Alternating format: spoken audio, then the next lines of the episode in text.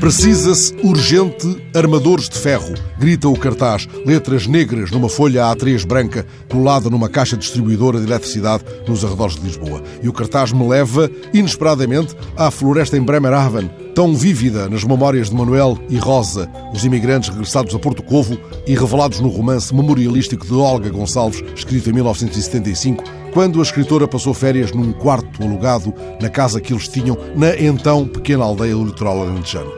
Cartaz pede com urgência, mais de quatro décadas passadas, armadores de ferro para obra em Lisboa e Porto Covo.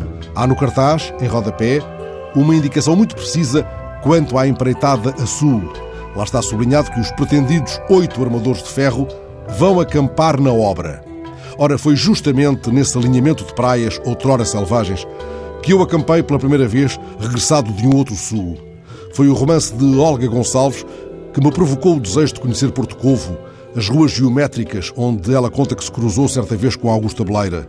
Carlos T. ainda não tinha escrito a canção sobre o pessegueiro que havia na ilha, muito antes de os peregrinos de Dunas e Iodo terem podido degustar as massas e as cataplanas do Zé Inácio.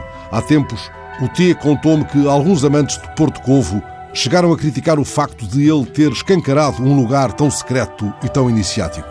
Argumentavam esses que já não se podia roer uma laranja em sossego na ilha.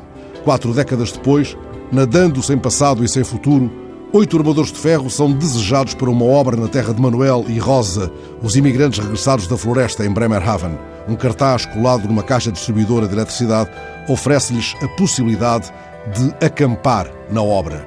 Talvez seja uma nova disciplina disso a que chamam turismo radical ou de aventura. Ou talvez seja a verdadeira face do campismo selvagem.